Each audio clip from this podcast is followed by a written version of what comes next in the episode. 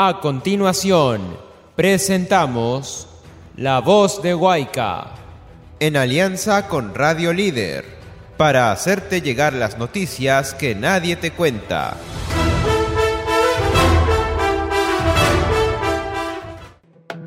Bienvenidos a La Voz de Huayca, un microprograma radial en alianza con Radio Líder. Hoy, en nuestro informe especial, Operación Valquiria revela corrupción dentro de la Fiscalía de la Nación. Pero antes, vamos con el resumen de la semana, las noticias que no debes perder de vista.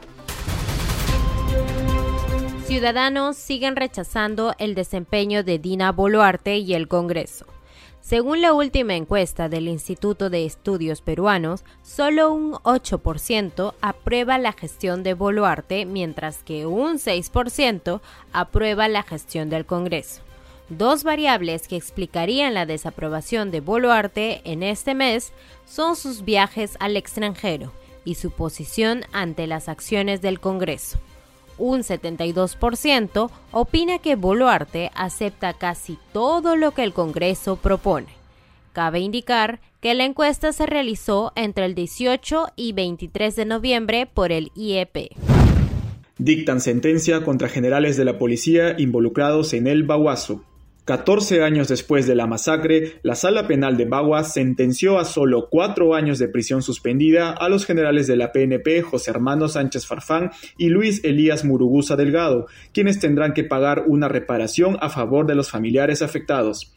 A pesar del fallo, los fiscales a cargo del caso apelarán, pues ellos pedían 25 años de condena. Por otro lado, la defensa de las víctimas denunciará a la ex ministra del Interior, Mercedes Cabanillas, y al general Bernabé Garavito, Cabe recordar que jueces y fiscales archivaron y exculparon durante años a personajes como Cabanillas. Intensas lluvias dejan siete muertos y más de 2.000 heridos en los últimos tres meses. Autoridades peruanas reportan que desde septiembre de este año se han reportado 2.506 damnificados, 12.674 afectadas y 7 fallecidos a causa de las intensas lluvias.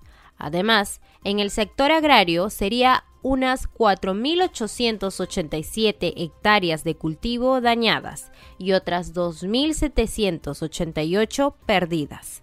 Las regiones Huancavelica, Cajamarca, Cusco, Apurímac, Amazonas y Junín son las más afectadas por las precipitaciones. Asesinan a Apuquichua de San Martín que denunció tala ilegal. Defensores desprotegidos, Quinto Inuma Alvarado, Apu de la comunidad de Santa Rosillo de Yanayacu, Wimbayoc, en San Martín, recibió el impacto de bala de un arma de fuego en las cercanías de su comunidad nativa quichua, según relataron sus parientes. Inuma fue interceptado por individuos armados mientras navegaba en un bote por el río Yanayacu. El Apu ya había denunciado ser víctima de amenazas de muerte debido a sus denuncias contra la extracción ilegal de madera en la región, en los últimos 10 años, 26 defensores ambientales han sido asesinados en el país. Ahora vamos con el informe especial. En una operación denominada Valkyria 5, el equipo especial de fiscales contra la corrupción detuvo preliminarmente a Jaime Villanueva Barreto, asesor principal de la fiscal de la Nación, Patricia Benavides. La detención se llevó a cabo por su presunta participación en una organización criminal dentro del Ministerio Público. De acuerdo con la tesis de los investigadores, la fiscal de la Nación, Patricia Benavides, lideraría una presunta organización criminal en colaboración con sus asesores, Jaime Villanueva, Miguel Ángel Girau Isidro y el coordinador parlamentario Abel Hurtado Espinosa. La hipótesis fiscal señala que esta supuesta red habría ejercido influencia ilícita en decisiones del Congreso en coordinación con un grupo de congresistas aliados para conseguir la destitución de miembros de la Junta Nacional de Justicia, la inhabilitación de Zoraida Ábalos como fiscal suprema y la elección del defensor del pueblo Josué Gutiérrez. Además, se presume que también habría habido injerencia en el caso de los niños. La investigación por organización criminal y tráfico de influencias en prejuicio contra el Estado, que incluye la detención preliminar de Villanueva por 10 días, fue liderada por la fiscal Marita Barreto, del equipo especial de fiscales contra la corrupción. Cabe señalar que Marita Barreto fue destituida por Patricia Benavides como jefa del equipo especial de fiscales contra la corrupción un día antes de que se diera a conocer la investigación en los medios de comunicación. El operativo se ejecutó en la madrugada del 27 de noviembre, y a pesar de que Villanueva había ingresado previamente a una clínica de Surco alegando problemas de salud, fue detenido y trasladado a la prefectura de Lima. Además de una serie de chats y audios que confirmaban la injerencia del asesor Villanueva en la destitución de la fiscal Zoraida Ábalos, Recientemente, El Comercio difundió un video donde se registra el ingreso de Patricia Benavides y el fiscal Daniel Jara cuando entran al noveno piso del Ministerio Público para la cita convocada por Benavides, la noche del domingo 26, un día antes de la destitución de la fiscal Marita Barreto. Según los registros de la Cámara, la reunión finalizó aproximadamente a las 3 de la mañana. Cabe recordar que Daniel Jara fue las opciones de reemplazo de Marita Barreto, aunque finalmente rechazó el cargo. En una entrevista en contrarrelato, el fiscal Rafael Vela, quien fue removido de su cargo dentro del equipo especial Lavallato, comparó este hecho con lo sucedido con el fiscal Pedro Gonzalo Chávarri, quien renunció luego de ser involucrado en un caso de corrupción. Esta situación es muy parecida a la del ex fiscal supremo destituido y sentenciado en primera instancia el señor Pedro Gonzalo Chávez. Veo una situación calcada. Fiscales en problemas que se entregan a una protección política para subsistir y cuando se entregan a la, a la protección política pues tienen que estar decididos a hacer todo lo que les pidan y pagar favores porque no hay lonche gratis. El fiscal Vela, quien recientemente fue suspendido, también cuestionó el papel de la fiscal Patricia Benavides y sus movimientos previos al inicio de la operación Valquiria. ¿Qué hacía un grupo de fiscales a las 3 y 40 de la mañana despachando con la fiscal de la Nación el domingo para el lunes previa a la detención del asesor de la fiscal de la Nación? ¿Qué hacían ahí? No tenían nada que ver con sus funciones. Por tanto, desde el punto de vista, hay un hecho investigable claramente también dentro de quienes están en ese momento participando de la destrucción de pruebas, del cese de una fiscal que estaba investigando obstructivamente.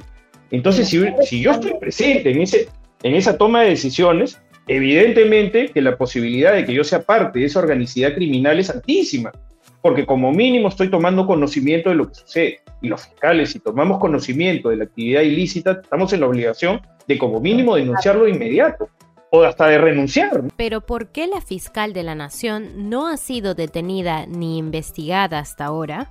Carlos Rivera, abogado penalista del Instituto de Defensa Legal, explica esta situación. Sí, ojo, que la investigación que abre este mm, eh, el equipo de Barreto no comprende a la fiscal de la Nación porque eh, la fiscal de la Nación es una alta funcionaria de la República eh, y que este, solo podría ser investigada por la Fiscalía de la Nación.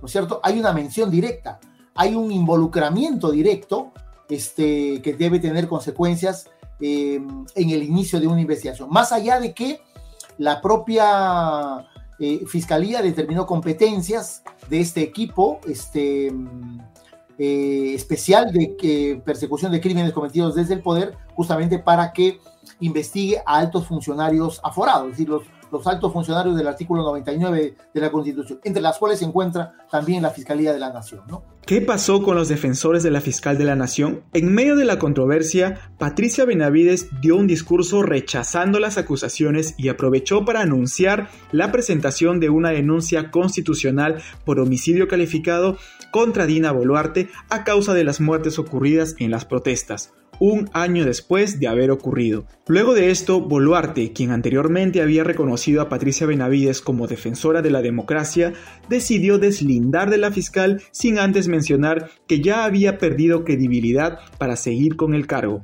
Por otro lado, la congresista Patricia Chirinos, quien también había sido involucrada en el caso al ser mencionada en las conversaciones de Jaime Villanueva, se defendió alegando que como congresista tiene el derecho de pactar reuniones para velar por sus denuncias. Hablen todos al mismo tiempo. ¿Coordinó usted con Jaime Villanueva? Coordiné con perro, pericote, gato, mono. ¿Eso incluye a Jaime Villanueva? A todos los coordinadores de la Fiscalía, a todos los coordinadores de educación, del sector defensa, todos, todos los coordinadores. Nadie es especial aquí. Dice el señor Villanueva que yo tenía el, al bloque magisterial, creo, ¿no? Así es. Ya. Yo no tenía ningún bloque magisterial, ahí están las votaciones. Votaron unos a favor, otros en contra, otros en abstención. Y por último, si yo lo hubiera tenido, hubiera sido enhorabuena para mi denuncia. Yo tengo derecho a hablar con todos los congresistas. No es delito. Desde la sociedad civil, los peruanos y peruanas ya vienen alistando una serie de protestas contra la fiscal de la Nación. También han mostrado su rechazo a la permanencia del defensor del pueblo y el apoyo de algunos congresistas hacia la cuestionada Patricia Benavides. El rechazo hacia la crisis políticas se da cerca a que se cumpla un año del inicio de las masacres perpetradas por el régimen de Dina Boluarte. El Perú algún día tendrá estabilidad y paz, como dijo hace algunas semanas la mandataria. Esto fue La Voz de Guayca. En alianza con Radio Líder, para hacerte llegar las noticias que nadie te cuenta.